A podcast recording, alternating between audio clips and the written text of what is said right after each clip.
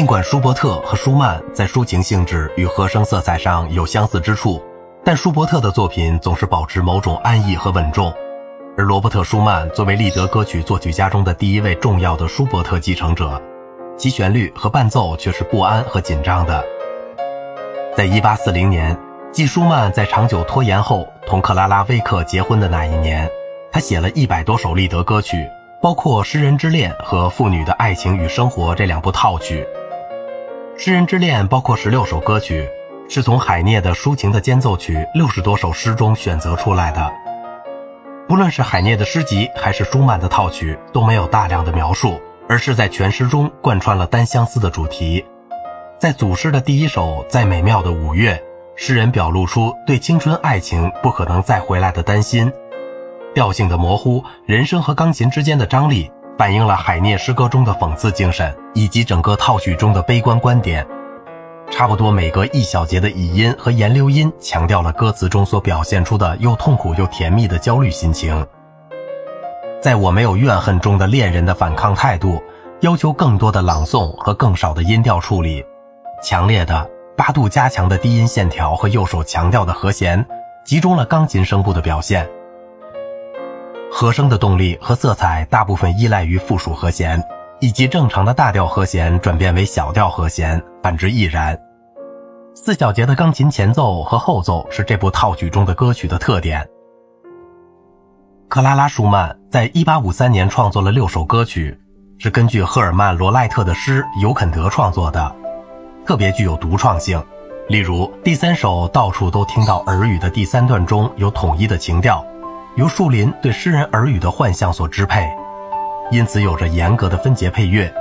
持续的十六分音符的分解和弦以八三拍的运动，建立起枝叶沙沙作响的背景，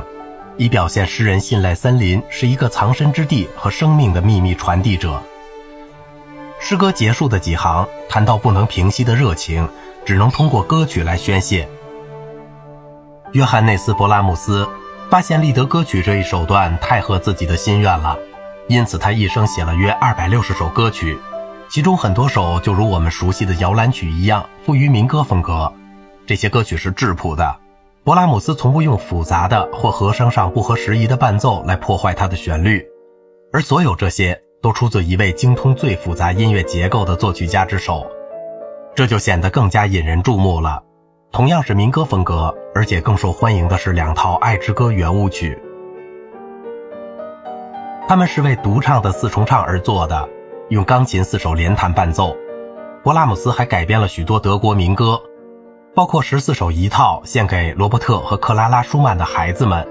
还有二十八首的一套和四十九首的另一套，都是为人声和钢琴而做的。此外，他还有二十六首无伴奏合唱曲。舒曼把舒伯特视为他写作歌曲的范本，就像舒伯特一样，他是以多少有些严格的分节歌形式写作利德歌曲的。在这些利德歌曲中，徒劳的小夜曲是勃拉姆斯少数具有幽默性质和率真快乐的歌曲之一。同样的情形还有鼓手的歌和到爱人那里去。但是就其大部分来说，勃拉姆斯的音乐是严肃的。他的歌曲没有舒伯特的那种高亢、热烈和冲动的性质，克制和某些古典式的严格、内省的、顺从的、伤感的情调占据优势。这种性质最好的证明就是勃拉姆斯最著名的利德歌曲之一《萨福颂》，它也说明了勃拉姆斯常用的一种手法，在一个三和弦的音符之上或围绕这些音符建立旋律线，有时还省去根音。在勃拉姆斯基本上是沉思的风格中，也对热情的表现留有余地。由于这种激情有所控制，而显得更有效果。勃拉姆斯最典型的立德歌曲是那些反映死亡的，比如《我的睡眠越来越浅》、在坟场上和死亡就是寒夜。四首严肃的歌曲是根据圣经的歌词而作，出自作曲家的晚年。勃拉姆斯的伴奏很少有描绘性，也很少包括钢琴前奏和后奏。而这一点在舒曼的歌曲中是很重要的。不过，钢琴声部在肢体上变化很大，常常使用切分音节奏或者扩展的爬音音型，就像在《但愿我知道回去的路》中那样。好了，今天的节目就到这里了。如果您喜欢我的节目，请您点赞、收藏并转发我的专辑。我是小明哥，感谢您的耐心陪伴。